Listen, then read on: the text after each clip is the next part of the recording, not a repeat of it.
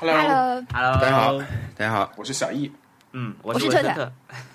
我是王小光。大家好，欢迎大家来到新一期的《鱼的许愿》，这是第三十二期。三十二期。我们中国人老话说，三十二期就是一个新的开始。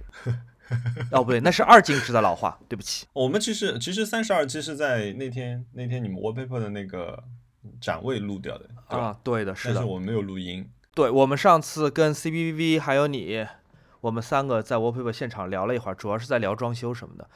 然后 Wallpaper 也完全没有见识过这样的场面，因为前面是建筑师，后面是设计师。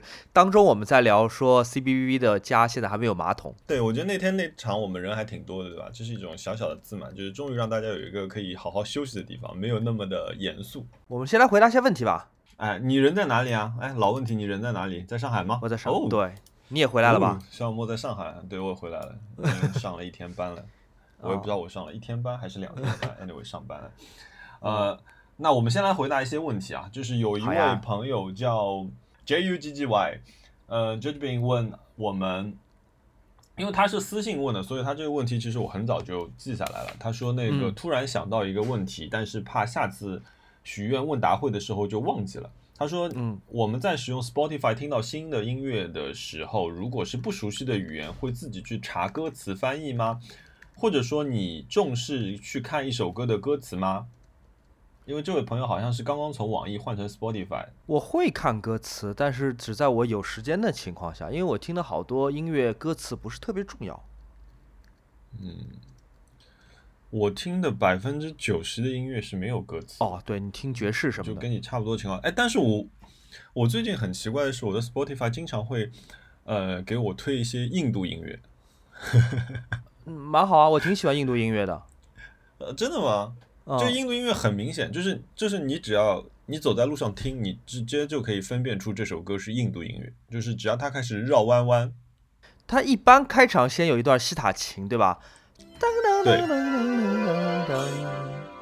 然后当中可能还有一些水鼓，咚咚咚呃，是是水鼓水鼓吗？哎，那比如说它有一个这种的声音是是一个什么东西啊？那就是西塔琴啊。就就非常就反正我我大概连续两三个星期吧，就是我的那个 weekly 推荐里面都会有这个东西，都会有一、啊一些印度音乐。嗯、所以他推给你的是纯民间音乐呢，还是经过改编的现代化的的？对，它其实是印度音乐的基础上加入了电子的元素，用电子的风格去重新表现印度音乐。可是就是，嗯、三首歌里面有一首还行，我就觉得回头可以推荐一下，有有一首吧，我觉得，但是好像，呃，如一旦一些电子音乐里面有人唱，我就我就不太行。就如果他该唱印度歌曲的话，倒没有任何鄙视的原因啊，就是只是因为自己听不惯。哎，比如说你听北欧的音乐，当他们就是唱一些呃本地语言的时候，你你你会就有有异样感吗？还是其实你也是无所谓？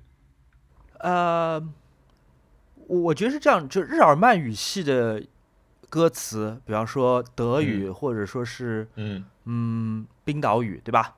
它在音乐里面出现的时候，我觉得倒没有特别的异样。你你当然会意识到那是一种你不懂的语言，但是那个韵律嗯感就还 OK。但是如果是一嗯首拉丁语系的歌词，比方说西班牙语或者说是法语，嗯，至少我是这样，我会立刻感觉到说，哦，就这是这是一个好装饰性的一个发音的语言，这是在说什么？我反正也听不懂。嗯 你有听过 Celine Dion 的法语歌吗？没有？他的母语是法语嘛，所以在他出道变成国际巨星之前，他唱的那些法语歌都很很棒。我觉得就是有一种舒服的、很自然的主流，但是也没有那么商业的感觉。对，就是他在讲一个拉嗯丁语系的母语的时候，他那种发音的方法就会更自然。当然，这有可能只是我自己的一个一个想哦象啊。哎，原来法语是拉丁语系对，法语是拉丁语系，法语、西班牙语、葡萄牙语都是拉丁语哦系的，啊，德语、英语、冰岛语、北欧语言都是日耳曼语系。我听很多 techno 里面是呃是法语的，所以我好像就是自然而然听到那个就觉得还可以。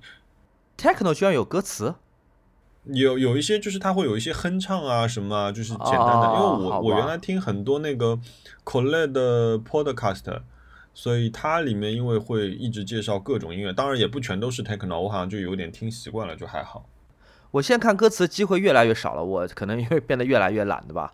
还有就是有些歌词你 听了一两句，你觉得哦是这样的，就没什么可值得再仔细研究了，就就 更懒。嗯，我我看的最多的歌词应该是周杰伦的歌。OK，好，下一个问题，嗯呃，麻烦推荐几本摄影杂志。其实这个问题我们就回答过几次的，对吧？就是我们可以快快的说一下吧，熊老师。你先说你买过哪些摄影杂志吧。我买的很少。伊玛吧，I M A。伊玛对伊玛伊玛买，然后哎哎呀，我那本书是一个日本名字，我之前也有在东京的鸟屋买过一本，它就是介绍呃，比如说这一个季度。当季的日本的年轻摄影师，每人一胚，然后其实都是小图。我觉得那本特别像给广告公司用来就是找 vendor 的这样一个一本书。那本书我买过，其他我好像都是，我甚至有些我很喜欢的影集我都不记得名字，就讲起来比较惭愧。我就是看封面好看我就买了，或者有几张图片好看我就买了。比如说上一次那个跟有一有一有一次我买伊玛，我是跟那个呃文森特。就是同一时间买了，就是那个人叫横山大辅啊，是不是这个名字？你你有没有印象？我不太了解日本摄影，你问我我是不知道。哦，有有一期封面，因为它的封面就又有一点像那种化学处理的，又又有一点像那种就是艺术表现的这样一张一张摄影，然后我就觉得封面很好看，我就买了。所以，我我可能比如哪怕我去呃杂志店。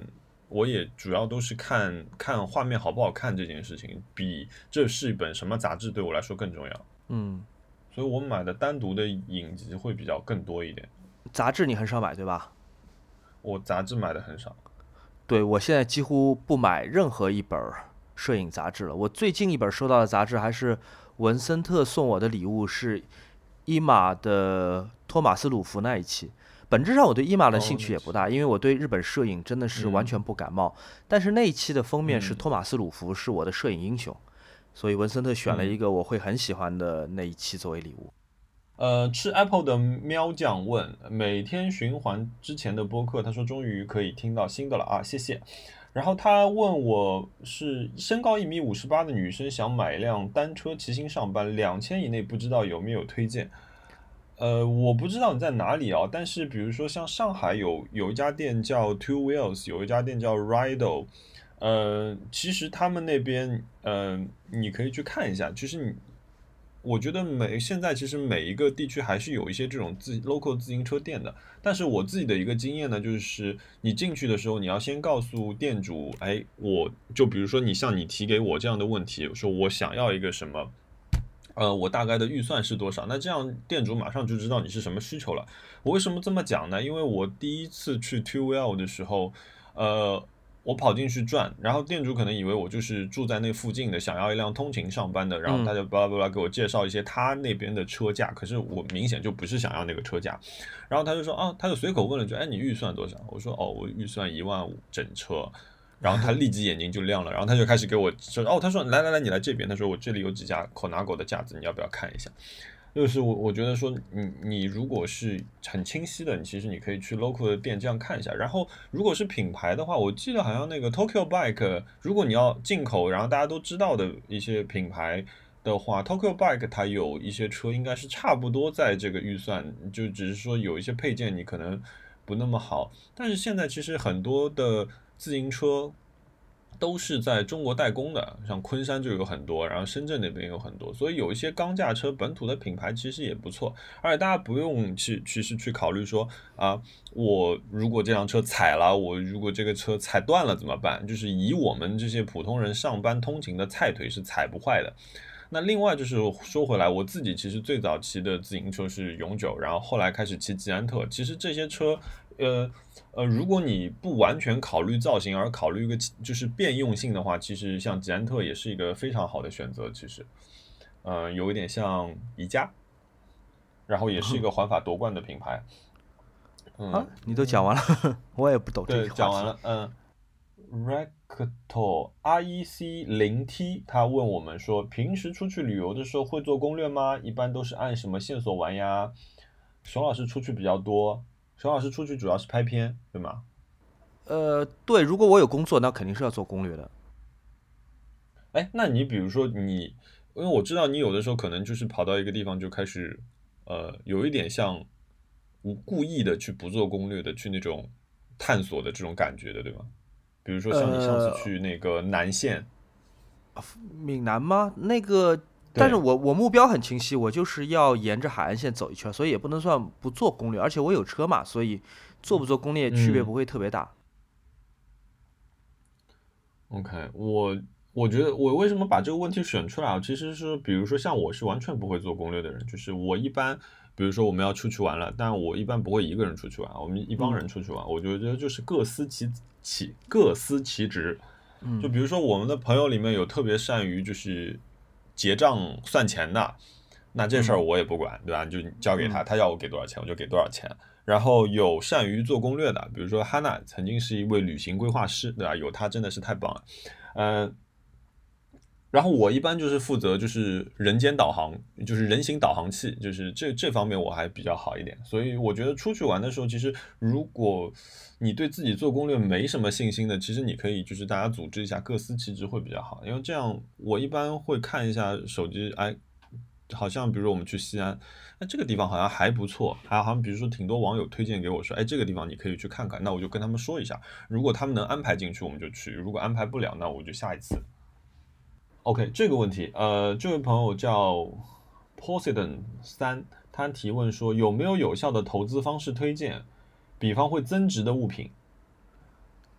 我觉得在熊老师回答之前，我先说一句吧，就是如果如果你现在还不知道，就是去投资有什什么是有效的投资方式和什么东西会增值，那就是可以去收听一下我们前面几期的节目，就是基本上熊老师提到的东西，他花巨资买的东西，现在都已经翻倍了。呃，也不能这么说，有一些是涨了，有一些没有完全在涨，有一些是呃，就其实其中大部分都不会再卖掉的，所以他们涨多少问题也不是特别大 啊、但确实我我 我运气特别好，特别是最近一年我买的好东西都涨了。对，我觉得大家可以可以看一看，结合自己的一些兴趣爱好，也许我们有一些买的东西还还可以参考的。嗯嗯，但是嗯如果想靠这个翻发家致富，可能就是我们两个好像没有什么办法。对对的，我去拿一个瓶水啊，稍等我一下。哦，哎，正好在熊老师去拿水的时候，我来回答一个问题。肖小六问有没有什么可以传授的养花小知识？呃，养花这件事情是这个样子的，就是我其实只有一条原则，我觉得而且还蛮好用的，就是见干见湿。嗯、如果嗯、你现在最近刚刚开始养花的话，我觉得千万要清楚的一件事情就是不要懒，这个地方不要懒，就是比如说你的土层它有哪几层结构，这个东西你要搞清楚。比如说最下面是陶粒，然后上面是普通营养土，在这个中间你可以撒一点缓释肥，然后你在这个呃上面的营养土里面，你可以再掺入三分之一的珍珠盐，然增增加它的透水性。但这些东西是对大部分植物是有效的。如果你的植物是，比如说需要像蛭石这种去保水的，那你也需要跟你买家买植物的这个店家去问一下，说，哎，平时我养护需要注意什么？但是大部分的植物来说，见干见湿都是一个呃非常通用的规则，所以我觉得这个呃可以可以知道一下。还有就是经常要注意叶片的状态是不是卷曲了，上面有没有介壳虫，因为像介壳虫这种东西对植物来说是杀伤性很大的，所以一定要注意病虫害这件事情。喂，熊老师，你回来了吗？植物小百科 对，我在你拿水的期间回答了一个植物知识。这位叫咕咕鸡纵横四海的朋友说，最近陷入了无欲无求、不想购物的状态，请问该如何打破？请你继续收听鱼的许愿。呃，哎，这个这位朋友啊，省一级钟老师，男朋友生日礼物有什么好的 idea？我觉得就是一样的啊，请继续收听鱼的喜悦和往期的鱼的喜悦，听听熊老师送给 Ryan 送了一些什么好礼物。哎，说起来，Ryan 上个礼上个礼拜刚过了生日，哎哎，我们来聊一下这个礼物，呃你，送了个什么礼物？没有以前有创意，因为 Ryan 现在给我的准备时间，怎么讲？他本来要的东西后来取消了，所以我没有太多时间准备。那么他现在不是在做一个服装品牌吗？他跟你说了他要什么吗？我本来的想法是他要找个新的工作室嘛，我就送他一年的工作室的装修，但是最后那工作室没租下来，哦啊、嗯那工作室没有租下来，那我一下就要重新换礼物了嘛。我想，那嗯他现在在做时装设计，他的一个品牌叫 OG，大家可以去淘宝支持一下。OG 没有给我们钱啊，OG 没有给我们钱没，有给我们钱，他只是恰恰好是我男朋友的牌子，OG Asia。好，呃，OG ASIA 做足广告。那我就想送他设计工具吧，但是你知道我不会送他特别普通的东西，所以我就嗯步入了一个知更鸟蓝颜色的 专卖店中。这个品牌啊叫 Tiffany，、是个鸟蓝，嗯嗯，Tiffany 除了卖戒指和项链之外，还卖一些很奇怪的东西。如果大家之前有看过微博上一个叫什么“有钱人发言 bot” 的话，会知道 Tiffany 出过一个什么钢丝球，出过一个嗯吹泡泡的工具，都还挺贵的。By the way，那个吹泡泡工具我还买了，好几千块钱。Tiffany 现在它有一个系列，里面卖一些更莫名其妙的东西。它有呃奢侈品级别的三角尺和呃那那个画圆角的那个叫什么角角度尺是吧？啊呃圆规啊不不呃不是那个圆规圆角尺，就是那种可以量量量量角器。对我我买了一把三角尺和一把量角器给他。嗯因为我觉得他可能会 做设计时候需要用到尺。其实裁缝更需要用的是嗯卷尺嘛。卷尺还有那个长的那个木尺，嗯对，木尺没有，它有把卷尺，也是纯银的，嗯呃，拉出来就可以量，然后一松手就弹回去那种。嗯但那个实在太贵，那个卷尺要嗯一万四。可是这个好像听上去跟你以前送的那些宝石的外包装比都便宜耶。呃，对，这次没花多少钱，因为 Ryan 本来跟我说让我生日礼物不能花超过一千块，但我觉得一千块太难了。哦，对，嗯嗯，OK，然后呢，其实我知道熊老师送了什么东西，然后呢，第二天就是我在那个微博上面看到那个和朋友圈看到 Ryan 都发了一条。哎，徐小莫送了我这个东西，他是要我注意一下最近说话的尺度吗？尺度对，所以你你看到这个，你你你怎么怎么感受？呃我觉得挺开心的。我觉得至少他享受这嗯个礼物，因为我不管他是不是真的用，但生日礼物。呃于我来说，我觉得我不是要让别人得到一件他能够有使用价值的东西，有的话最好。但我觉得最重要的嗯应该是某一年他会想起来说：“哦，有人送了我一个嗯，好特别的东西。这个实用和美观并存的嘛，对吧？”对，是的我，觉得两把尺做工非常非常好。嗯是吧？哎，那个我因为我觉得那个三角尺当当挂件也蛮美的。呃，有点重，因为它是纯银的，而且哦挺大的，它是哦，真的是一把三角尺，所以呃，做挂件 有一点点不方便。嗯，而且它的角都是尖的嘛。呃啊，这个问题你也是你正好回答一下，就在家做过霓虹，他想在家做一个霓虹灯箱，他说你你是尝试过的嘛，对吧？你家有一个，你哎，你觉得用下来怎么样？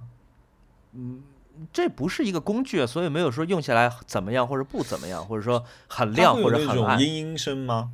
没有，几乎没有声音。但具体怎么做，还是咨询淘宝的定制卖家吧。然后我也没有卖家推荐，我当时就随便找了一个就能做出来，嗯，应该难度不高的，每一家都可以。嗯嗯 OK。那我们第一阶段完成了，好，来吧，我们来第二阶段吧。哎，我总觉，得我总觉得我们的嗯播客每一次开头，我不知道这种感觉你有没有，好像都是一样，嗯，就是大家回答的问题，哦大家问的问题，我们回答的问题，好像感觉哎都差不多。对，因为我留了我我我留了两个问题到后面，因为我觉得我们后面会聊，但是我对确实就是，其实我我其实我今天还就是嗯再减掉了一些问题，也是因为我们回答比较多的，比如说。嗯，对毕业生啊，比如说想从事设计行业啊，就是不是我们不想回答这些问题，因为确实我们说过说过挺多遍的。因为如果是老听众的话，就会想说，哎，这个两个人怎么又在讲这件事情？不过从另外一个方面想，有可能嗯，我们的听众或者我们大部分听众在听播客的时候的状态是嗯漫不经心的。呃，至少我嗯有时候就是这样子，他就是一个一个接着播下去，我听着也漫不嗯经心，也不会看屏幕，我现在是听的嗯是哪一期，甚至是哪一个播客。你觉得我如果在开头放 “nice try” 的四个人的问好声，大家会觉得奇怪吗？嗯可能也不会，大家可能听着听着就听下去了。不，大家可能会想说，哎，今天怎么你们嘉宾请了四个人？对，如果他不看屏幕的话，他可能也不知道我们听的是哪一个播客，可能以为听的是其中一期老的 Nice Try。哎，我可以试试，我可以嗯把他们的片头放到我们这一期开头。对，然后然后熊理熊理会熊理会整理术，对吧？嗯，对，好，继续。嗯，OK，那到了我们的冤枉钱环节，先说说你本周花的最大的一笔钱是什么吧？我本周不是本周了，应该是最近了。我最近花的最大的一笔钱是请了一个小朋友回家，就接了一个小朋友回家，这是最大的一笔钱。哦对，是叫呃麦兜吗？我还是我忘了名字了。没有我我那天接回来嘛，然后因为我不是很喜欢 JoJo 嘛，然后我就嗯想说，哎，要在 JoJo 里面找一个名字。那我一开始其实是想了，嗯、Jello Jello Zibelin，我说，哎呀，好复杂的名字可是呢，这个名字太难念了，对不对？那不行。对然后我们俩想想名字想了很久，他现在始终是处在一个 no name 的一个状态。有一件非常有名的作品啊，无名无题，哎，你可以叫它猫。那 个对我昨我跟你讲，我昨天去宠物医院，然后就有一个阿姨在我前面，她说：“哎，她说这个驱虫药好还是这个驱虫药好？”然后那个前台小姐姐就说：“啊，哎，这两个都挺好的。”他说：“哎呀，你们家是什么猫呀？”他说：“哦，我们家什么猫？”然后他说：“你们家猫猫叫什么名字呀？”然后阿姨就说。啊，我们家猫猫就叫猫猫，我也没有给它改过。我想说，哎，它叫猫猫这个名字，也不是它写在身份证上的。后来就是我们暂时给它定了一个名字，就下午我不是在群里说，就是我在两个名字里面纠结嘛，一个叫岸边卤蛋嘛。岸边卤蛋的原因是因为呃，啾啾有一个角色就是荒木飞吕彦，就是那个作者他自己影射的这样一个角色呢，叫岸边露伴，所以呢我就哦顺顺口说了一句岸边卤蛋。然后现在听听呢，就是觉得还蛮顺口的，可是觉得说挺好看的一个小朋友突然被叫卤蛋，感觉又怪怪的。然后我又给他起了一个很有很文气的一个名字，就是文森特说卤蛋和子路这两个名字，他说连孔子也会选子路。对啊，毕竟是然后 孔子的弟子嘛。然后，然后我就我就艾特了特特，我说哎特特，我说你知不知道子路是什么意思呀？特特说除了猪以外，不知道他还有什么意思。啊，这这里顺带讲一句啊，就是子路子路就是子路，就是在上海话里面就是猪的意思。对，对，上海话家长会爱嗯称小孩需要滋路，就是小猪罗，哎，就是那个子路，哎，一个爱称。嗯，呃，然后，然后我有我第二笔比较大的钱，就是、呃，菠萝生病了，就是那天那天那天其实是这样子的，就是连续大概有三天的时间，呃，菠萝一直去我的浴室尿尿。我我好像还问过你们呢，就是说我说，哎，你们家猫猫会不会去，就是突然去别的地方尿尿？然后呢，因为我我知道菠萝有一个，它有一个先天的一个叫多囊肾的这样一个病呢，所以其实我每天都很关注它尿尿的情况，就我每天会去看它的尿盆子，说，哎，今天有一滩吗？今天两滩？今天大概什么量？然后呢，自从它开始去浴室尿尿这个事情呢，就有点估不准了，我就不知道它一天怎么处理这个呃尿尿了。然后，然后有最后有一天尿完之后，呃，我就打它屁股，打它屁股出来之后呢，突然我发觉它有点怪怪的。然后我去上班了，上完班我回到家之后，我想说，哎，今天菠萝肚子怎么这么大？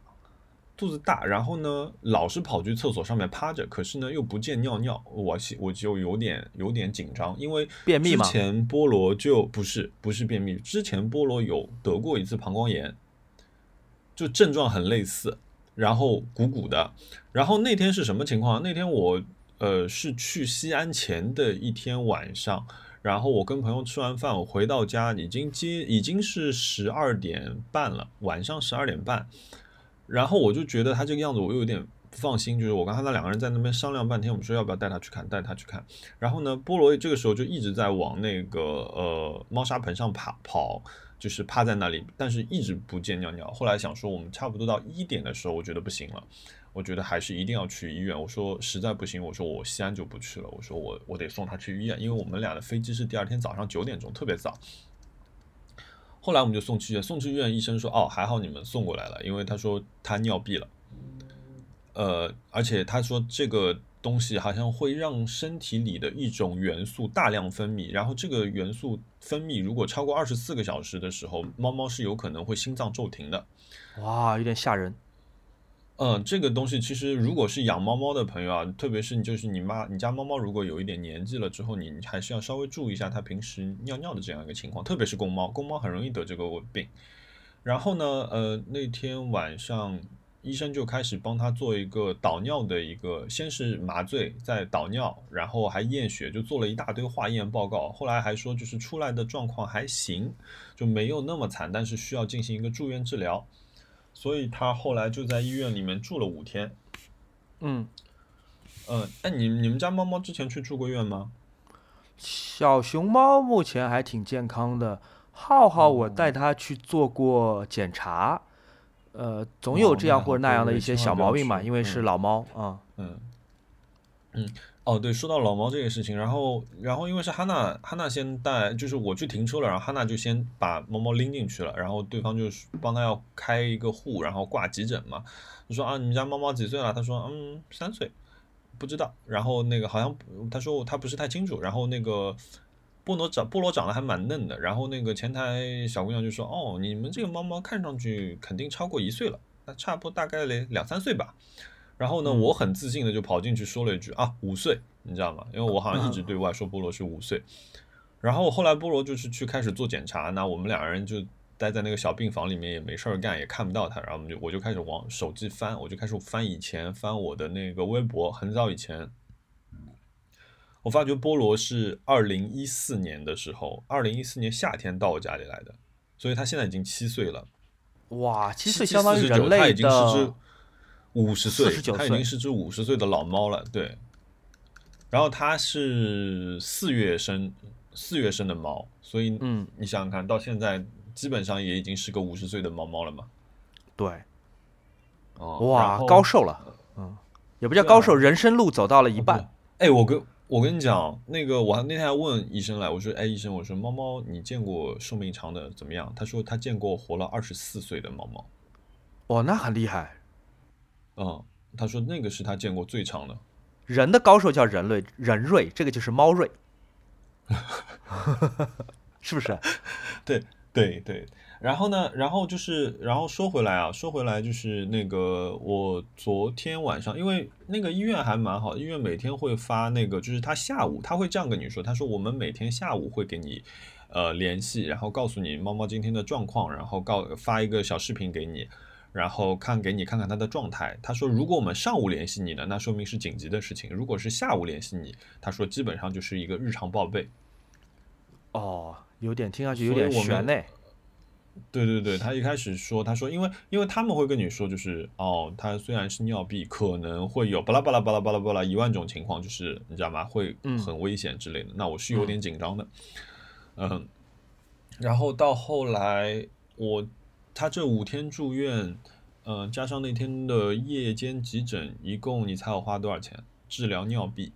三千块，五千两百三十一块一毛。我，呃，我都不知道这算便宜还算贵，不过确实比我想的要贵。我觉得我我当时我我觉得我的想法跟你可能差不多，我觉得可能是差不多三千块钱差不多应该是够了。但是他跟我说是五千块钱的时候，我有点嗯愣掉，就是嗯，我说我因为我问他我说尿闭是一个常见病吗？还是说是一个很。很奇怪的一个病，他说哦是一个公猫非常常见的病，然后我就想想哦公猫非常常见的一个病，如果他看一次要五千块钱，而且听说还是一个就是如果你家猫猫胆子很小的话，是容易一个比较容易反复的这样一个病，你知道吗？嗯，那我就在想说，哎，那现在的小年轻他们要是养这些猫猫的话，负担挺大的，嗯，因为你不可能看看着它不舒服，然后你就不省吃俭用去给它看这个病嘛，对吗？对，还挺。就是挺残酷的一个选择吧。就是如果你存款不是特别多，但是猫猫生病了，呃，又要花很多钱，而且这治疗效果如果是未知的话，就是这个选择还挺残酷的。以前王老虎曾经问过我嘛，在我在我钱还不太多的时候，我那时候存款大概是有十万块钱，呃，浩浩那时候八岁嘛，王老虎就问我，王老虎为什么要问这么残酷的问题？但是如果浩浩现在生病了，呃，你能够接受的给他医疗投入的最多钱是多少钱？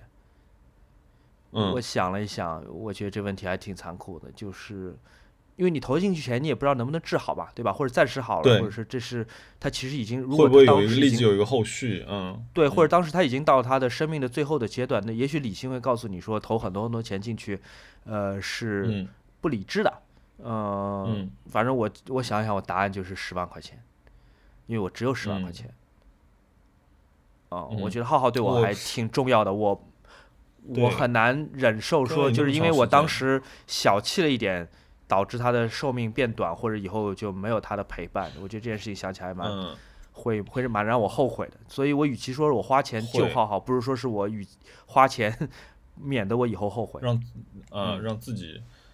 那我我我我我我后来那天晚上还跟就是坐在那边跟医生聊一会儿，我就说，因为我说我知道这个猫猫呢，它从小它是有先天病的，它是有那个多囊肾的，就是嗯。多囊肾就是呃是一个不可逆的一个呃基因病。也就是说，猫猫它如果这个病症开始发的时候呢，它的肾脏会越来越小，也就是导致它的肾功能越来越差，然后导致肾衰而亡的这样一个情况。哦，这个这个病呢是完全不可逆的，而且它在纯种猫，特别像加菲上面是一个很多发的一个病。呃呃，所以我当时就跟医生说，我说我我我其实挺紧张这个事情，所以我说我才会那么关注它每天尿尿的情况。但是嗯我自己后来想说，我我说如果他这个病，我一旦知道说哦，他今天不好了，他要开始多囊肾了，我想说我会立即去帮他找一个好医院、舒服的安乐死。就我不哦想让他就是痛苦的去接受治疗，然后他自己也不知道怎么情况，就觉得自己怎么越来越糟糕，越来越糟糕。我觉得就就很难过，我就说，我就说我我就肯定会给他找找安乐死。呃，对，虽然这个这个话题讲起来有点沉重，但你我觉得你说是对的。呃，这样肯定是对我们陪伴我们十多年的朋友来说是最好的最好的事情。呃，不要对延长他的痛苦，然后也不要因为对，太需要他的陪伴而让他就经受他不能承受的啊。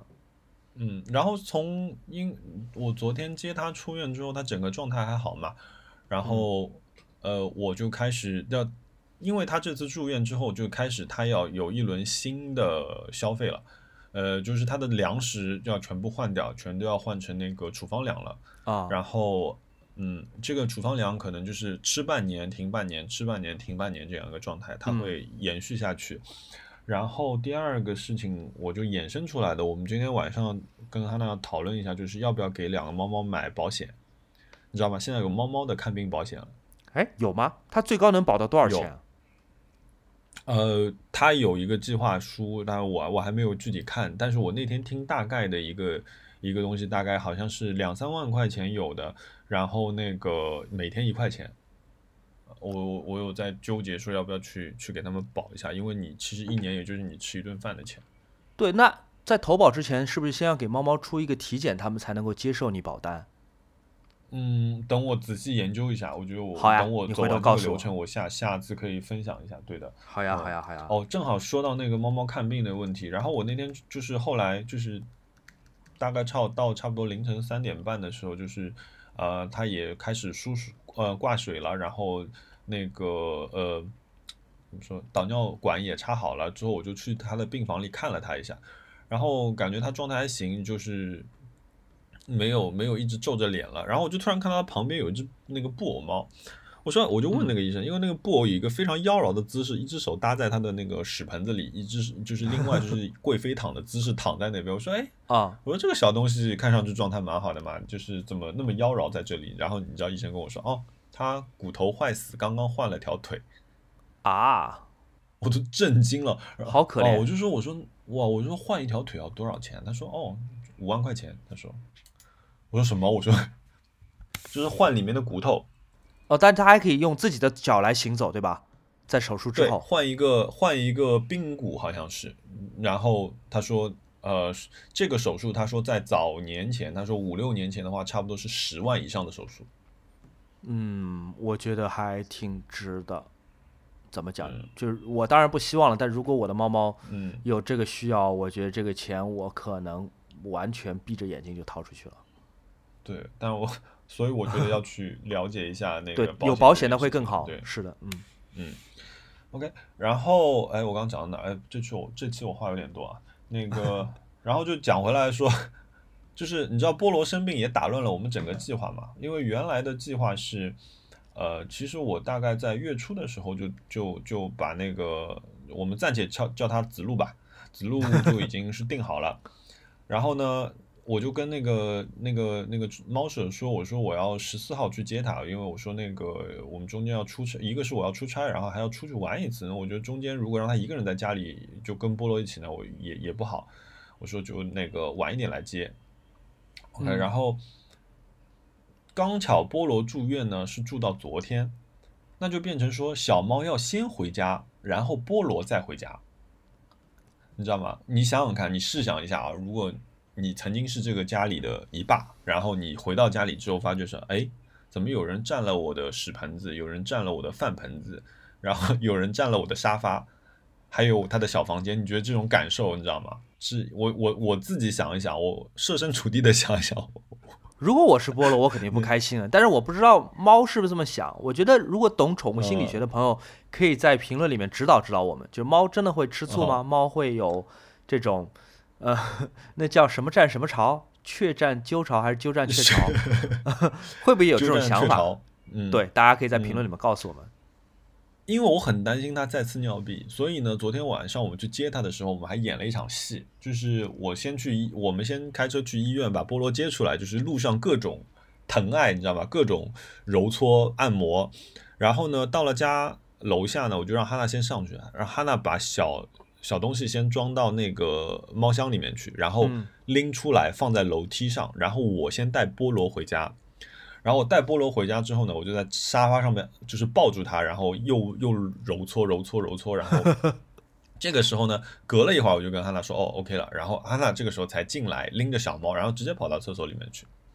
就菠萝好像看到说，哎，有一个什么东西从面前晃过，然后就去了厕所里面，然后就在让小猫在厕所里面大概待了两三个小时，就让有也有吃有喝啊，没有虐待它。然后，但是我觉得那个时候菠萝已经觉得有点不对了。但是他也没有说什么。然后呢，后来等小猫的，因为我还临时在那个盒马上面就是速购了，让哈娜速购了一个小猫砂盆，因为觉得他们俩不能用一个。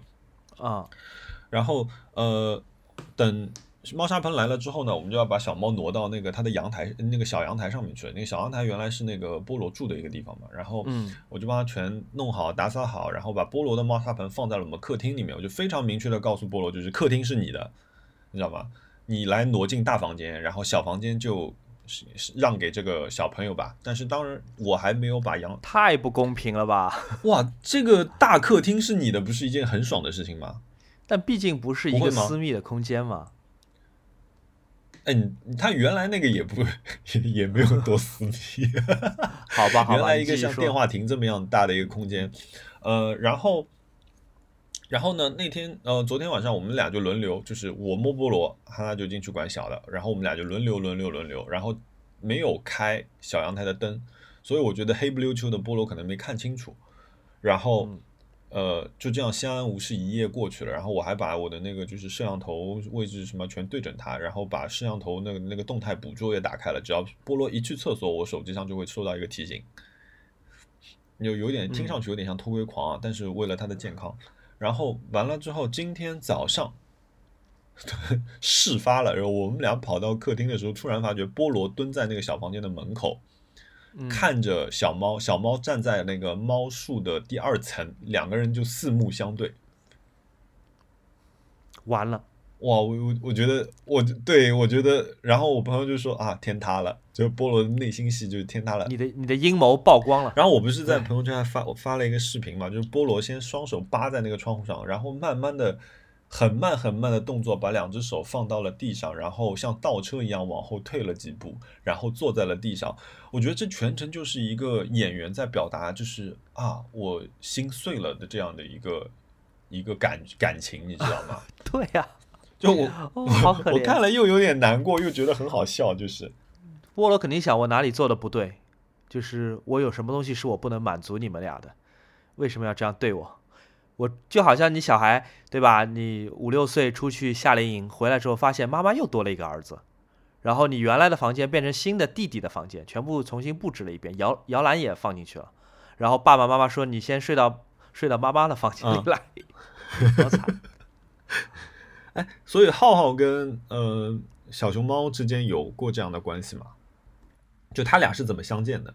没有，小熊猫到家里来就放在地毯上，然后小熊猫这辈子从来没有哈过别人。小熊猫是一个在它的猫生当中从来没有感知过敌意的人，它嗯，不觉得这世界上有敌人。这也是为什么他当他跟浩浩在一起的时候，他动手动脚也感觉不出来浩浩会很嫌弃他。我觉得浩浩有有一点嫌弃小熊猫的，但今天奇怪的是，我偷偷摸摸看见了浩浩在电视机前面在舔小熊猫，所以我觉得他们的啊，嗯关系也蛮复杂的，也尤其像美国和俄罗斯的关系一样，蛮复杂的。哦，那所以就是一回来，浩浩也没有任何就是态度的表达。对，浩浩会好奇，浩浩会上去看看、闻一闻新来这个东西黑、黑不嗯。溜秋的是什么，嗯，但是也没有明显表达出一吃醋坨黑色的便便，嗯对，而且我觉得我还挺一碗水端平的，比方说。浩浩啊有专门的自己的一个猫粮碗，小熊猫是够不到的。然后我在喂零嗯食的时候也数得很清楚，小熊猫吃几颗，浩浩就吃几颗，是一模一样、一视同仁的。哦，真的吗？对，然后我的猫水盆和猫饭碗在家里面嗯放了两套，所以它们可以同时在不嗯同的地方吃饭。嗯，嗯，我家里现在有一点像，就是以前老房子接雨的这样的一个状态，就是我家里大概现在有四个盆子里装着水，放在家里的各个角落里面，啊，就是希望波总路过的时候可以赏脸喝口水。嗯。然后那个，对，然后我现在基本上的一个做法就是说，什么事情都是菠萝优先，然后抱我只抱菠萝，然后吃东西我给菠萝先吃，就是零食菠萝先舔，就是万事菠萝先。然后回到家第一件事先摸菠萝，像是你娶了一个第二个老婆进门，你得保证 两边都得到关爱，雨露均沾的感觉是吧？像这就我觉得我做贼心虚，我就觉得我做贼心虚，就是是的，嗯，嗯，我还跟哈娜说，哈娜哈娜，我说这个是必须要遵守的啊。我说回家第一件事无视小猫，第一件事摸菠萝。摸，呃，给他嗯感觉是他仍然是家里最重要的一个。对，就这这是呃，对，这是我两笔在就是猫猫身上的开销，是是算是比较大的。嗯，呃你还没说那个，你还没说那个他请过来多少钱呢？你说了吗？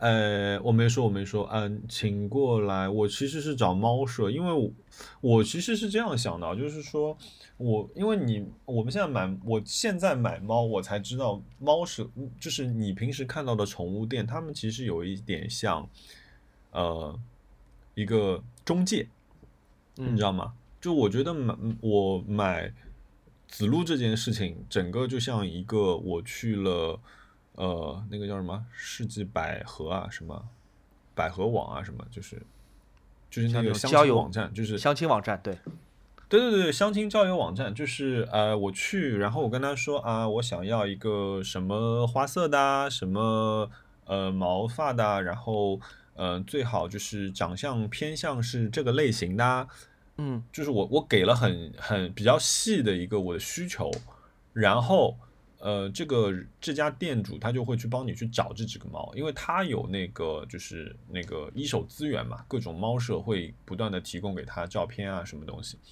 然后到了之后呢，他就说啊，这是一号选手啊，这是二号男嘉宾，这是三号男嘉宾，哎，你想哪一个？然后我看一下，哦，这个一眼相中啊，我要跟他继续继续，然后我就跟他开始就是再谈一进一步谈价格嘛。然后呢，呃，子路呢是赛级的一个德文，然后就是他拍给我那张照片的时候，他背后全是奖状，我也不知道那是什么奖状，反正全是奖状。级嗯，就说品相比较好吧，然后嗯可以有什么 CFA 证书这些东西，然后、嗯呃，我说价格吧，就是请他老人家花了一万五千块钱，哦，不少钱，不少钱，不少钱。嗯嗯，因为我觉得就是还是回到这件事情，就是嗯，我可能跟他会相处将来的十年，那我在自己就是条件允许的情况下，我希望就是我也很爱他，然后我也很想看到他就是一个漂漂亮亮的我特别喜欢的样子。嗯呃，所以我说那 OK，那我可以花这个钱，因为现在德文一方面就是德文被也被炒炒的比较高嘛，其实你自己去买德文可能花八千到一万出头。当然了，我第一家猫舍他给我报了一个两万六，我当时听傻掉。所以我听到就是我我我我的三个男嘉宾，一个是一万八，一个是一万二，一个是一万五。那我觉得花色品相就是它，我是最喜欢的，所以我买了这个。然后后来就那个店家还问我，他说：“哎，你要不要再花一千五百块钱去办一张证书？”他说打比赛啊什么什么什么。我说说，哎，我好像也不会干这个事情，然后这一千五百块钱就省掉了。就好的，他现在就是从一个名种猫变成了一个无证猫，反正哎。好吧，你来讲讲看吧，你的你本周的花了什么钱？我本周一个是 Ryan 的生日礼物嘛，刚讲过，买了买了一套尺，花了快九千块钱，九千块钱两把尺。然后其实有一笔小小的冤枉钱，我原来的计划是 Ryan 说不能花超过一千块钱嘛，嗯，所以我觉得他虽然现在不租工作室，那我就给他画一个 coupon。就我自己手画了一张小卡片，上面写了 coupon 兑换券，背后写的是未来你工作室的装修由这张 coupon 来兑换，我来支付所有的钱。那它还是需要一个有仪式感的、像模像样的一个包装嘛？所以我就从闲鱼上找找找找，找到了一个我想要的东西，就是一个纯银的信封。果然，你看你每次的包装都比里面的东西贵。也还好，那个包装，而且是。那个信封正好是一千块钱，所以我想，哦，这也符合了他的要求，就是这个礼物要低于一千块钱，是一个古董，是一个银的信封，所以我在他生日的，呃那一天早上收到了那个信封。嗯，信封收到，突然发现它是不能够被折叠，突然间发现那个信封是不能折叠起来的。对啊，就是，就我本来以为它是有铰链的，是活。里面虽然能放东西，但是它本质上是一个小的架子，名片架。我本来以为看图，我以为它是能折叠起来变成一个像真实的信封一样，只不过是纯银的。结果等收到之后，发现它不能叠起来。其实你蛮好问我一声，有有一种东西是是可以介绍给你用的。嗯，你先说。嗯，我就想这反正也不能退货嘛，我就嗯留下来了吧，就等于多花了一千块钱。还好之前订了那两把尺，那两把尺花了一个礼拜去订。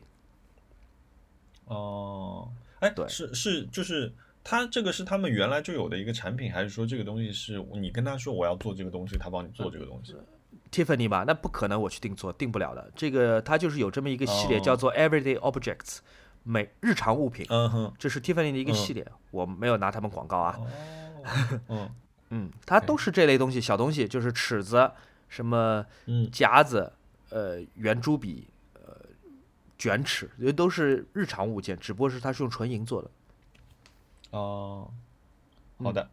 啊，我刚刚正好跟你说，就是你知道有一种，你应该知道的，就是有一种，呃，怎么说器物，它是就是一张摊平的金属纸，好像也是银银基底的。嗯。然后你是可以自己给它熬一个造型，然后在里面盛东西啊，干嘛的？你知道那个东西对吧？呃，我知道这个好像是在鸟屋书店有卖的吧？啊，对，其实那个其实。如果你要一个，但是如果你要抛光的就不行啊。如果它是一个哑光的一个银色，它是可以折叠的这样一个东西。对，但它问题是它不是纯银的。我觉得我多少得有一个 算是贵金属的东西来包。嗯，也是。嗯嗯，好的。你还有吗？还有消费吗？我消费，你应该还有吧？我们我们间隔着讲吧。你先来讲你的，然后我再讲一个我的，再讲一个你的，再讲我的。我我确实还有一个消费，我还有一个哎。我还有一个消费就是，呃，我那台呃两个月一个半月前订的 M 七到了，哦，就是你上次说过的那一台，对对对，然后然后当时我朋友是这样跟我说，因为我也是托我朋友帮我买的嘛，然后他是在日本帮我帮我找的，然后带回来的时候他说，哎，他说上面有一点使用痕迹，你介意吗？我说什么使用痕迹？然后他拍了一张照片给我。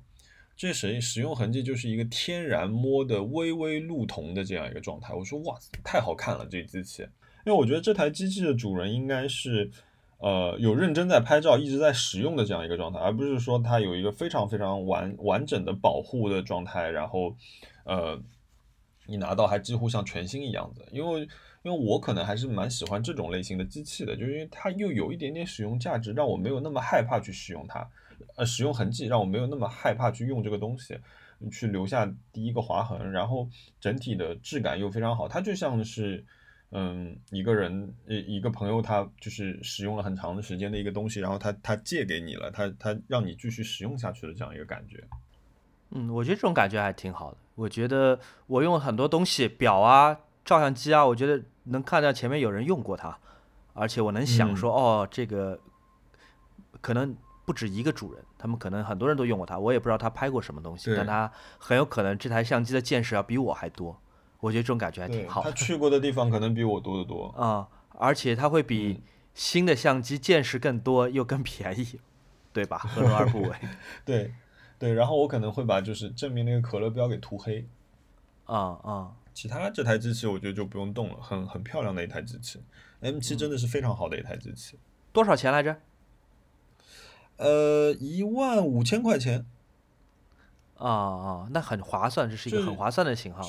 这这个价格是，就是我朋友他就是因为他其实是做类似的这种就是呃生意的嘛，他然后那个是他基本就是一分钱不赚，原价给了我，因为也是很长时间的一个朋友，然后蛮好的，然后我有时反正我莱卡相关问题，我经常也会问问他，然后。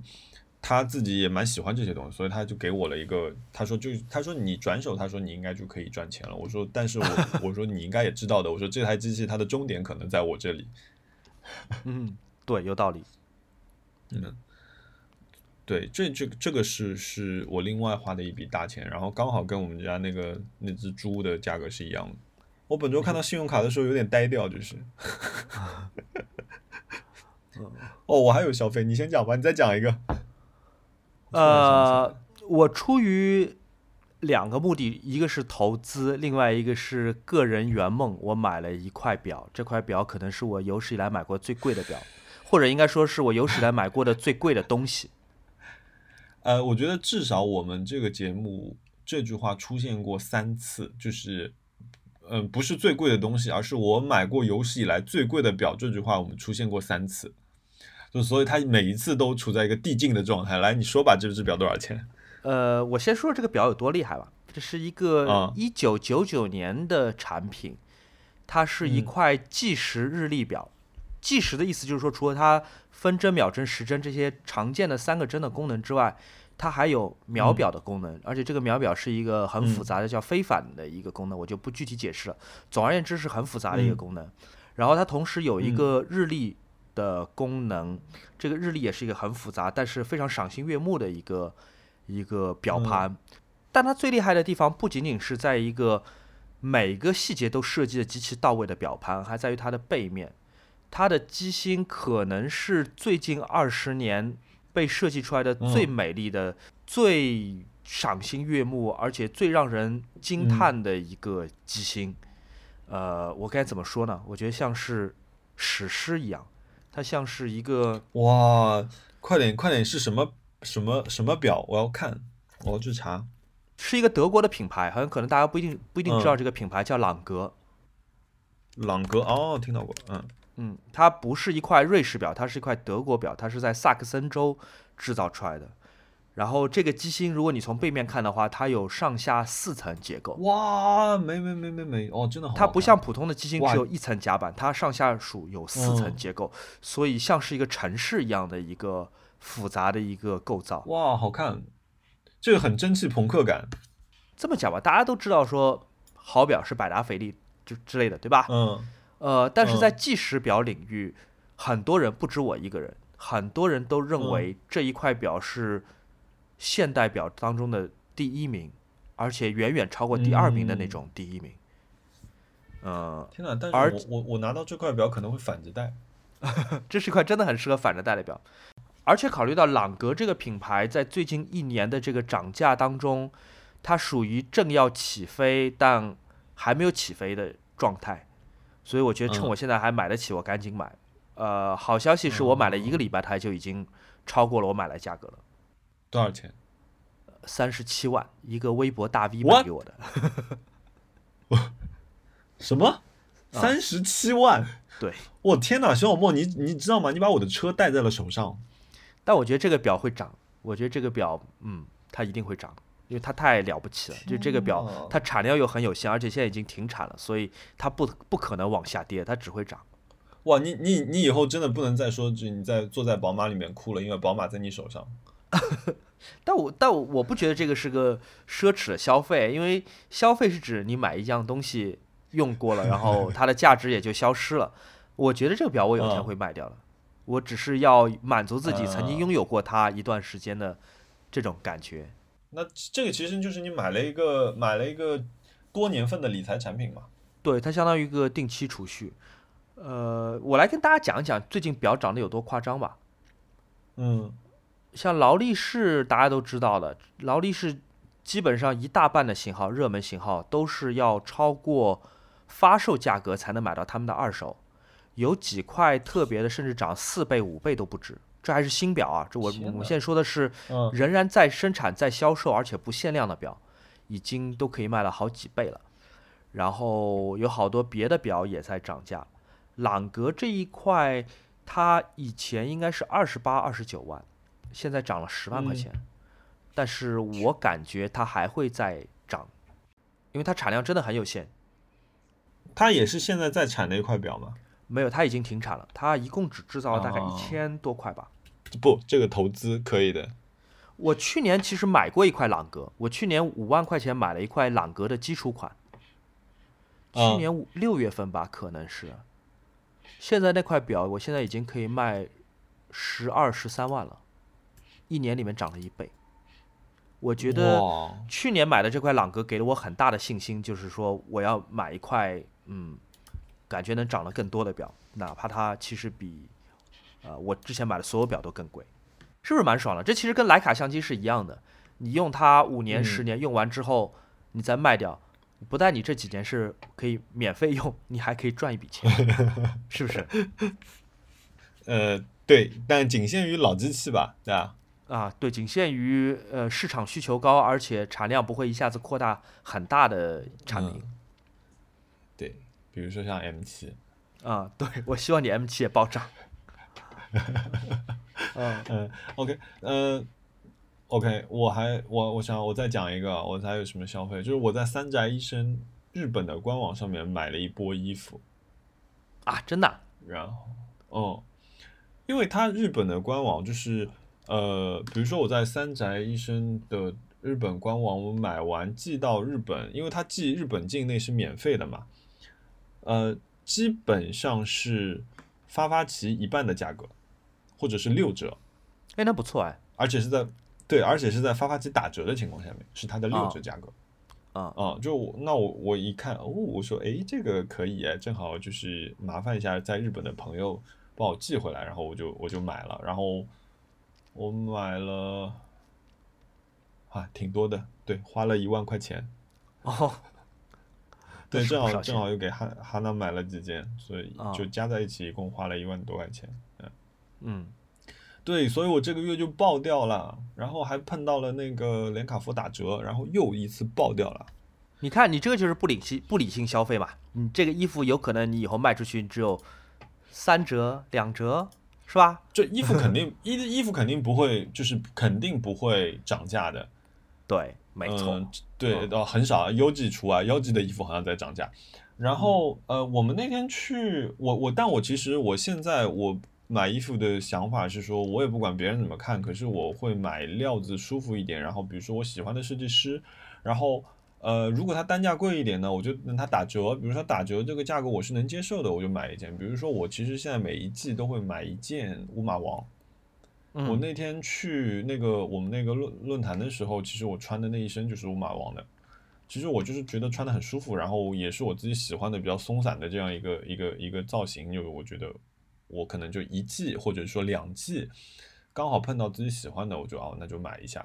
你想我平时的话，我基本上只是只有优衣库，偶尔去一趟优衣库，比如说买点卫衣啊什么，平时上班穿，就几乎我今年的买衣服，去年到今年的买衣服的情况特别明显，就是在打折季的时候会有一笔比较大的消费，除此以外就没有，几乎没什么，而且我不会买很多，我就是买几件。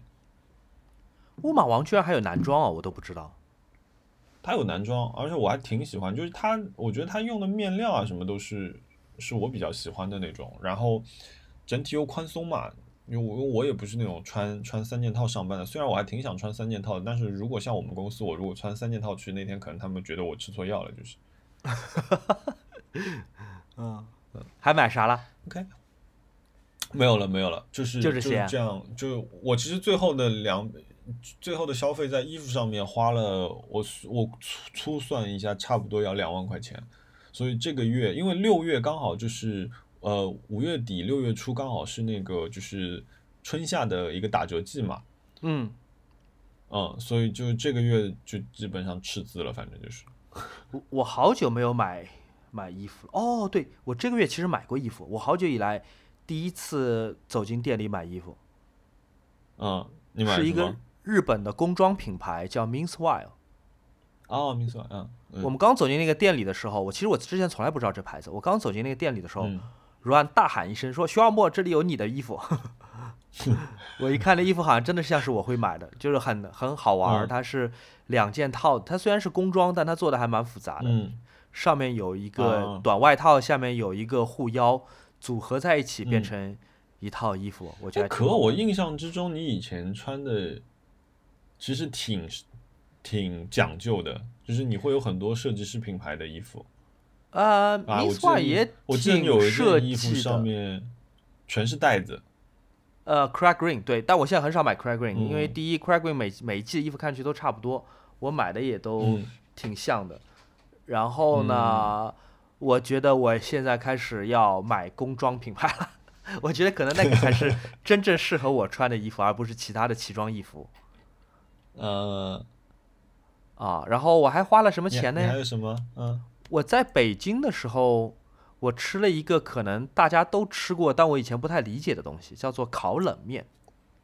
哦，我以为是豆汁儿呢。嗯，烤冷面是一个很很让人费解的东西。我以前一直看到小摊儿，对吧？路边的小摊儿上面写烤冷面，我当时我就特别不理解，因为我的概念里面是那种朝鲜冷面，对吧？里面有黄瓜、什么肉片，然后一碗汤，冰的。冰的上海冷面这种，或者上海冷面，然后把冷面放在火上烤，这件事情我就觉得啊不合理，什么意思呢？因为这个面它一旦被烤了，那它就不是冷面了，它就是热面、脆饼，它就是普通的面。那一碗面有什么可烤的呢？这个面烤完之后，它会不会像 pocky 一样，就是变得脆脆的一根呢？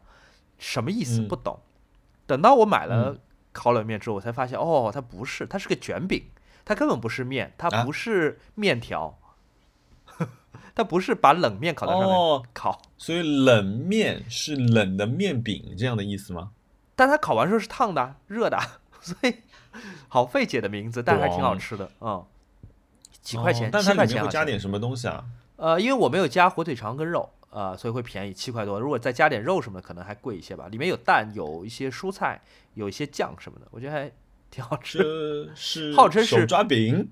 据说是不是？但面本身还是那种软的面饼，它不是那种脆的或者说干的酥的那种，它还是软的面饼。嗯，嗯，OK，这是一个让我挺觉得神秘的一个食物，第一次知道说哦，原来不是把一碗面条放在上面烤。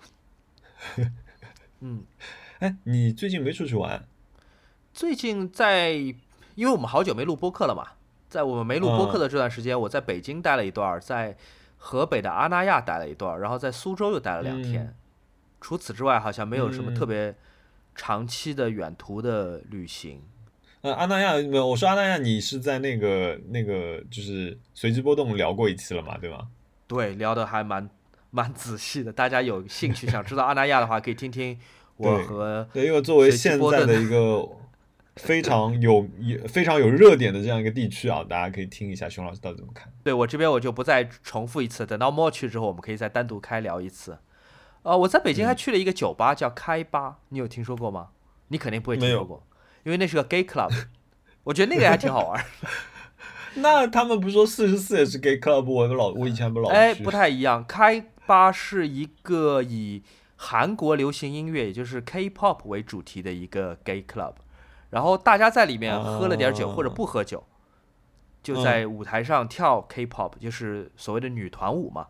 我觉得那个真的是嗯大开眼界，就是男孩们青春洋溢的男孩们在舞台上跳韩国女团女团舞，而且他们互相彼此之间可能不认识，也没有排练过，哦真的只是各自在家对着电脑屏幕对着镜子把这些舞学会了。嗯然后到周末来，大家聚在一起跳。我觉得这个观感特别好，因为我觉得挺让人开心的。你会觉得说，尽管这个不是我熊小莫的文化，但是大家因为一样嗯的文化原因聚集在这儿，然后没有经过排练，没有经过这个训练，大家只是在舞台上同时在跳这舞，跳的虽然参差不齐，但是。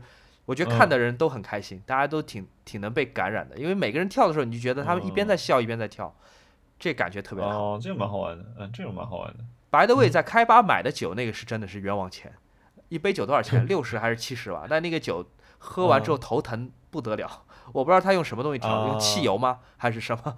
我在开吧喝的酩酊大醉，对我在那边具体也说、说不上是醉吧，有可能就是头疼，反正最后到凌晨的时候被朋友拎回家 救回家，嗯，所以我下次去开吧，嗯，我以前做过酒的调研，好像是说，就是大概在呃一四一五年左右时期，其实上海很多 club 他们的那个酒都是呃其实是有掺假酒的，就是特别是就是以前有一种 whisky 兑绿茶的这种喝法的时候，其实大大量掺的有一些酒是有问题的，所以会导致一些头疼。当时我们做过一个一个项目，嗯，啊，那我觉得指控人家用的假酒这个事情我不太专业，但是我只能说我百分嗯之七十、不能讲，嗯。八十、九十确定它是假酒吗？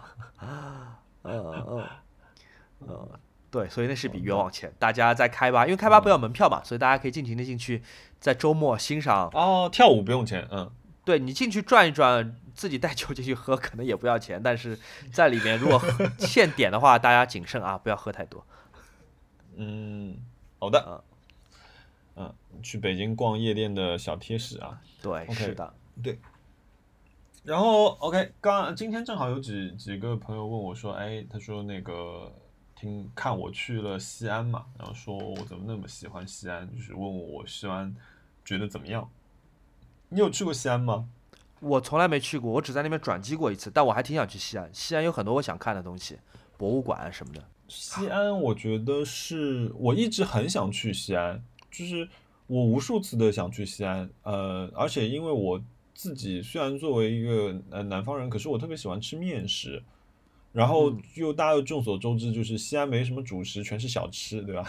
嗯 呃，所以我我我特别想去，然后这次去，呃，我怎么说？我有一种感觉，就是当它开在路上的时候，你知道，就是我我我们很多我我国有很多地方，大家都喜欢挂灯笼嗯或者一些简单的装饰物，然后就有一点迎接的气氛嘛。可是当嗯我看到就是西安路边的那些灯笼，呃。或者说我在那三天里面看到的各种各样的这些东西的时候，都让我觉得很舒服。嗯嗯，就是以至于第二天晚上我们在城墙上面瞎溜达的时候，我在看房价哈哈，真的吗？你也想买房子了？啊，我我觉得西安我很喜欢，就是我我我甚至一直在叫它长安，就是我我我我我在出租车上还问司机，我说哎司机啊，长安有什么好吃的？然后那你会把哦长安的房子放进你的许愿里吗？哦，我觉得它已经开涨了，就已经是就可能就是如果你很想要一个完美的，肯定是不行。可是如果你想要一个小小的，我觉得还有机会。什么价格呀？嗯，它有一个叫曲江新区，然后曲江新区那个地方，现在他就是司机就跟我说，他说这是一个富人区，然后他呃其实离市区差不多有十公里的路，半个小时车程，然后那边的房子可能就是五六七万都有了，那边有一个呃挺好看的一个小别墅区，是华侨苑的，嗯。啊，然后市区里面，呃就是靠市区，如果不是那么新的房子，可能在一万五起。但是再往上，就因为我对区域也没有那么熟，所以我也不是很了解。啊，嗯、我我觉得说了几点吧，就是我的一个一个比较粗略的印印象啊，就是我觉得除除你如果不是去特别热闹的景区，比如说像回民街，呃洒金桥那些地方的话，其实长安是一个挺干净的，呃不，西安是一个挺干净的城市。然后呃，哪怕在我我那我那天我在节日的端午节的放假的前一天，我请休了一天假，我提前去了。呃，我们那天第一天落地之后就去洒金桥吃东西，呃，我也没有觉得那边就是很脏，我觉得是一种舒服的旧感。嗯，就像你一个呃，你在一个比如说你去了你爷爷的书房这样的一个感觉，就是它有一点旧，可是哎，好像都挺舒服的。然后，哦，嗯，烟火气可以这么说吗？啊、有有烟有烟火气，然后、嗯然后陕西话其实也挺好玩的嘛，那么鹅鹅鹅嘛，鹅鹅鹅，啊，就就挺挺好玩的，嗯，啊鹅。啊然后，嗯，第一天，因为我那天因为几乎没怎么睡，只睡了两个小时去，我人就有点昏昏沉沉的。然后我们下午还去了高家大院，然后华阴老腔你听过吗？没有哎。华阴老腔，秦哦，是种是种民民间音乐形式对吧？华阴老腔。对对对对对，很很好听，就是是也是我喜欢的，就是你知道，就是因为我我对我又特别喜欢唐朝，嗯呃，我觉得唐朝审美是中国的巅峰嘛，就是一直在线嘛，持久在线。然后我我所以我对他们又有一些一些有色眼镜，就是套上去就是啊什么都好，什么都喜欢。然后我觉得呃西安有一种给我的传达的一种感觉，就是他们有很多东西是大刀阔斧的，它是大开大合的。包括像他们在就是一些呃，就是墙上的一些浮雕也好，一些雕塑也好，就是包括说曲江，它在那个新区，它有一些呃环境公共环境雕塑，然后包括说你看，就是唐朝人他当时穿唐装的这些衣服，还有呃就是城墙的这些建设，它全是大线条、大曲线、大直线，所以这个东西是跟我自己本身的审美就是很很符合，就是我会很喜欢这个地方。包括就是你去看，呃呃那个闪立博里，呃呃闪立博里面的那些唐俑的时候，其实都是有非常好看的这些轮廓线条，而且这些曲线它的侧沿看上去，它这根线本身是有弹性的，它不是那种呃非常柔软无力。就因为宋对我来说，可能我就是觉得它有点无力，我就是看到我也觉得没精神。比如说时代精神是汉服跟对汉，比如说汉服跟唐装比起来的时候，我就想说，嗯，汉服我觉得穿的有点点没精神，虽然它是有一点，对吧、有一点美，对，可是那叫什么无带当风啊，哎，anyway，就是嗯，可是你去看唐的时候，它本身自己是充斥着一种力量感的。所以我，我我前我昨我回来之后，我我们那一天最后一天休假，我们就在家里看那个《长安十二时辰》。我说我又翻出来想看一遍，嗯。呃，我觉得我要去西安肯定会特别兴奋。因为我们那个时候想去陕立博，陕立博是哦，陕立博这里有一个提醒啊，是就是陕博是吗？陕西历史博物馆，哦，陕西历史博物馆陕西历。史博物馆。对啊，陕西历史博物馆，我跟大家提一个醒啊，这个地方呢去是要预约的，然后你不要就是因为我像我我就有点想当然，我就说哎这个地方去去最多排队就能看嘛，对吧？历史博物馆有多少人想去看呢？呃，告诉你，你 我们提前三天订已经是订啊不到了，就是无法预约。呃，然后我们是哦怎么进去的呢？有一个偏门的办法，就是你去请导游，你去付一个讲解费，然后他会有一定的名额，他会成团带你进去，所以这个时候你你就通过这个方法，你也可以进去，并且在导游进行完两个小时的讲解之后，你也可以在馆里面转来转去看，继续看其他你想看的东西。然后导游就跟我们说一句话，他就说哦，他说啊、其实有其实有挺多人可能甚至就在陕历博对面租一个房子住一个月，就每天去看，因为他们的东西太多了，而且他可能这一个时期只拿出了一小段东西，因为陕历博我觉得它本身的硬件条件非常非常有限。恒温恒湿这件事情，嗯、里面温温度很高，嗯，对，我听说它库房大到是展览空间能够容纳的这个展品数量的好几倍、好几倍、好几嗯倍。好几倍，好几倍。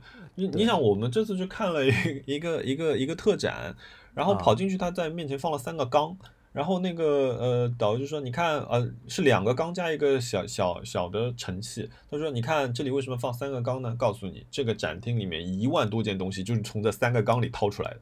”我当时就震惊，你知道吗？这么厉害？然后我我跟我对我跟我同学在说，我说，哎，你想我们平时看展示古代金币，特别是就比如说唐唐代的金币的时候，嗯都是钓鱼线穿好，架子架好，甚至还有底下有一个镜子，让你看它的背面的，对吗？然后嗯射灯对打好，看一个，对吗？嗯对然后走到一个玻璃罩子前面，然后导游就说啊，这是一滩糖，呃，这是一滩金币金饼，你知道吗？嗯就是一滩，哇，他们就在一个台子上面堆在那里，就是给你的感觉就是就是我拿了一把一块钱撒在桌子上的感觉。哎呦，你就你想这这个城市，它真的就是它作为一个，它可以凡尔赛到这个程度，我感觉它我口水都要流下来了。底蕴太厚了。哦，你你去那个地方，你真的超级喜欢。然后，呃，我看唐俑，我们后来也没有跟着导游走，我们就自己跑去看了。就是，呃呃，哇，那些唐俑真的是真的是千人千面，太好看了。就你可以看很长时间，你甚至看看看看，啊，就是说感觉有一点点害怕，因为真的它的表情其实是很细微的，可是你能知道这个人他有一个啊状态在。你知道他塑造的时候那个模特的样子是吧？感觉能看到一个真人。对，然后他在里面就是哗一个唐俑就摆出了一个阵，很长，这个展台大概差不多有十米长吧，就这样子，哇，很好看。兵马俑也没去是吧？兵马俑我没去，嗯、兵哦马俑、我我好想去看看。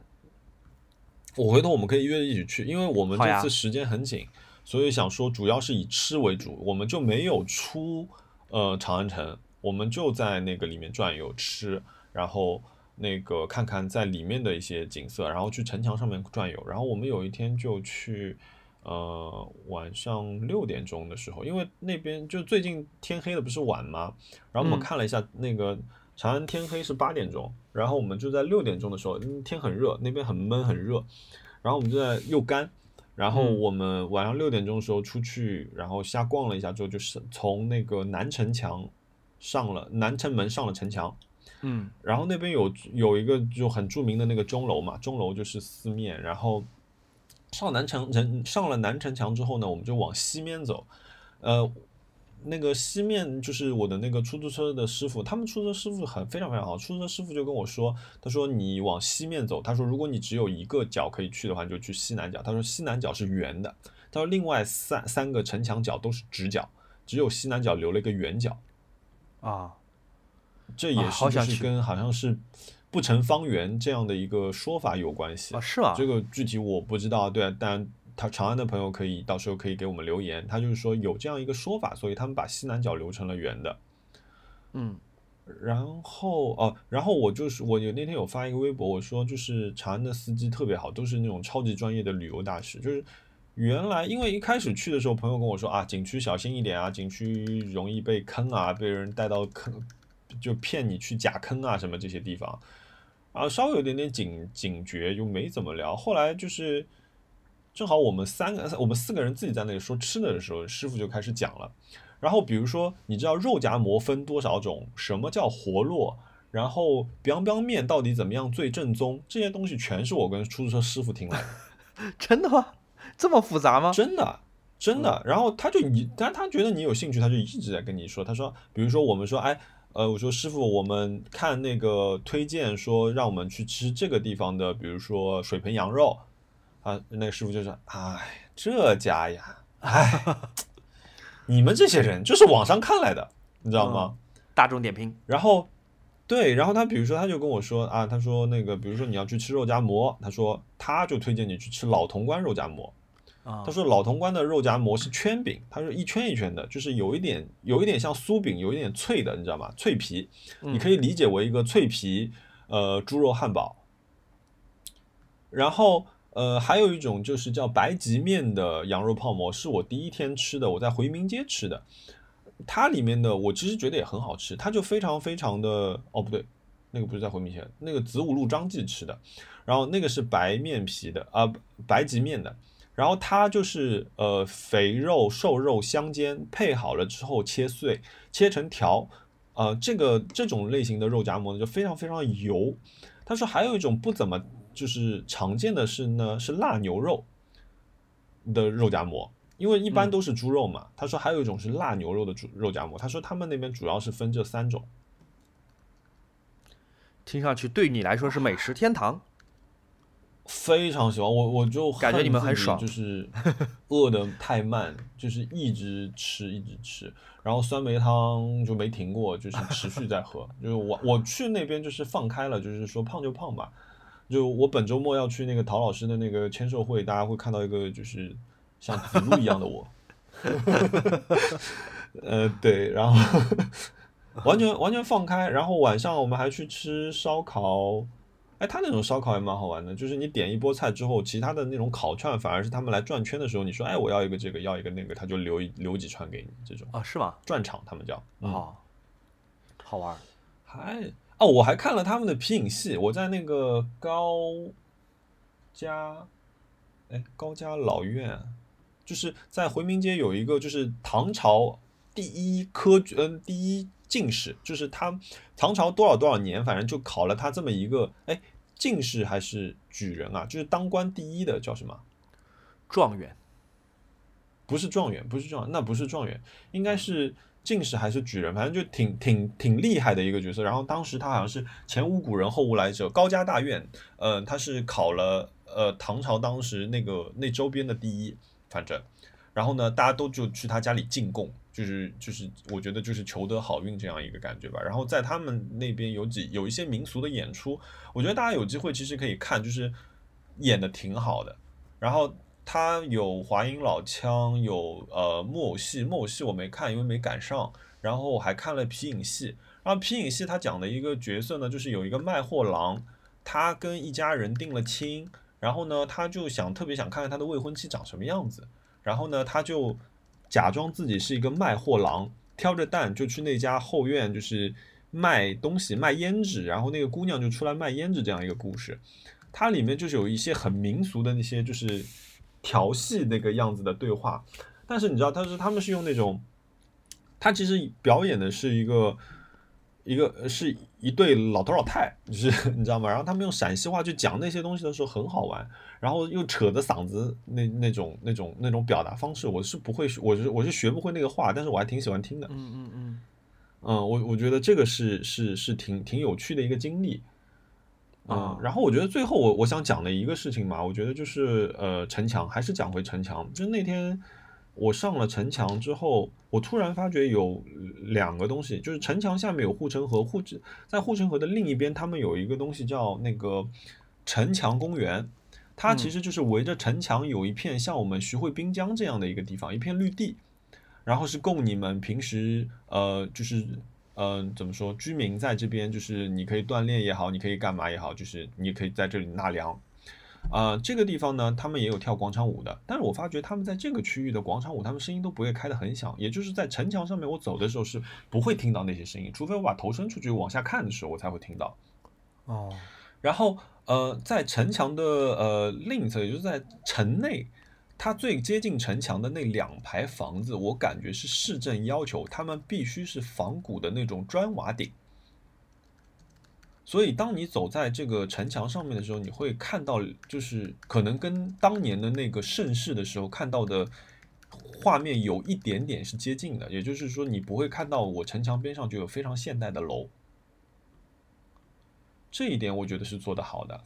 然后再讲到城墙上的灯笼，城墙上的灯笼它没有用那种，就是呃，你知道我们很多地方会用那种灯笼，红的红底，但是上面有很多金的元素。对对对。就金线啊，金的罩子啊，它没有，它就是一个非常单纯的三层红灯笼，很漂亮。就在青石板路上面，然后天空又有一点点灰暗，然后你一路看过去全是这样单独的红灯笼。然后当时就是唐朝的房子也主要是以红色跟白色为主，这个是非常好看的，就是颜色非常非常的审美到位。你觉得会让你想到什么电影吗？我觉得我想到的不是电影，而是我觉得《长安十二时辰》里面的有一些画面跟它是非常像。嗯，就是因为大家都知道那一部片子是一个，就是我觉得是一个美工评价非常好的片子。啊，我觉得它里面的嗯，我觉得你说的都让我非常非常想去了。啊，你肯定很想去。让我跟你讲，他在街心公园，他的那个城墙公园里面挂的灯笼，它里面你没有看到五颜六色的那种跑马灯啊、广告牌啊，什么都没有。你看到就是挂着一串一串暖光的白灯笼，就跟你去明治神宫里面看到它挂的那一排一排灯笼几乎就是一样的。啊，很很舒服，一切眼眼睛都看得舒服，而且你走在城墙上面，它会放一个很嗯很轻的一个古琴的声音，有的时候配着琵琶，反正它放的就是古乐，你走在那一路上面是舒服的，而且你在城墙上面是可以租自行车的，你要是想绕圈都可以太棒了吧！啊、而且城你知道吗？我当时的想法是什么？我走在那边想法是说，哦，我要在南城墙找一个房子，然后我在西城墙找一份工作，或者找一个工作室。就是我每天就在南城墙，因为洒金桥在南城墙，南南城墙吃的东西特别多，特别繁华，甚至有 SKP。呃，然后呃，你又可以上了城墙，然后你上了城墙之后，就可以踩一个自行车，一路看着特别舒服的画面到你的工作场所，而且一路上你想啊，城墙它不就是一个没有红绿灯、畅通无阻的捷径吗？又没有任何人会来吵你的嘛？你想这个时候准备一辆折叠自行车带上去之后，噔噔噔噔噔你就骑去了，哇，好舒服啊！我觉得这个地方到下雪的时候，你你想看雪盖满这个城墙上面，然后你再看到一排红灯笼，肯定特别漂亮。当然这是我的臆想啊，我今年冬天会去实践一下。好呀，好，我下次也要跟你一块儿去。啊，我我我觉得你吃你可以跟我跟我们去，我这次找了挺多好吃的东西，嗯，这次的重点是在吃。许愿吧。对，许愿，许愿，我有一个在城墙脚下的房子。啊、我许愿就跟你过去呃玩玩吧，住你的房子。呃，我就我我我我我我买了一把凳子，不不，我没有买一把凳子，在他在一个购买的过程中。哦就那可以下是我那个次等你到手了说呗。对对，这是这我觉得算是一个许愿吧，因为我还在一个询问的阶段，就是 K O O I J，就是我我的那个买桌子的那个牌子，它之前不是有一个非常非常冗长的一个嗯，就是这个作者的一个荷兰人文的名字吗？他呢现在把他的名字简化了，就叫 K O O I J，一直会有朋友私信问我这个名字啊，你可以搜这个。然后我看中了他们新一季里面的一把凳子，叫 RVR，然后呃六千出头，我觉得这个月我肯定是没有这个预算买这个东西的，所以我我可能会作为一个许愿吧，我接接下来有点想买这把凳子。你还记得我以前讲到一张五十万的日元的唱片吗？哎，那唱有片不是后来卖卖掉了吗？对吧？对这个乐队的第一张专辑，五十万日元是他的第二张专辑嘛？他的第一张专嗯辑在日、在日本市场上又出现了，多少钱？不是又出现，只出出现一次。目前为止我只看到过这一张，反正这两天出现了，嗯，价格是三十万日元。你买了吗？没有，这就是我要许愿的东西，好贵啊！虽然比五十万便宜了二十万，但是还是好贵啊。可是它是就是稀有对吗？对，可能比那张五十万那，种稀有。对，它会比五十万日元那张还要稀有。那你为什么不把这张买下来？万一就是你可以跟五十万那张联系一下，就是你我觉得五十万我觉得五十万日元那张已经是很不合理的定价了。虽然这个版本更稀有，嗯但是三十万元还是很三十万日元还是很巨大一笔钱、啊。三十万亿元就是一万七千两七千块人民币这样的，两万不到，快两万块钱，两万块钱，因为还有嗯加税嘛。嗯，嗯，哦，这个哇，我肯定是买不下去，我对，我也买不下去我只能许愿对，我希望它能哦够未来有一个便宜一点的版本，或者它卖家能行行好，稍微五折、三折给我吧，还是。我我想说的是去掉一个零，哇，你想想花两千块钱买一张黑胶，其实都不便宜了，对，这是两万的朋友们。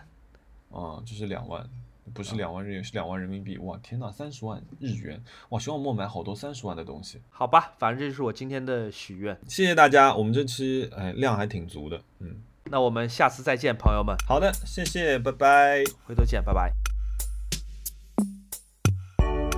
J'ai compris tous les mots, j'ai bien compris, merci.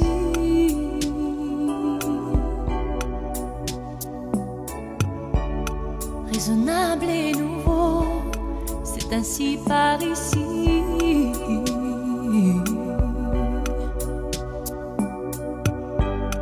Que les choses ont changé, que les fleurs ont fané, que le temps d'avant, c'était le temps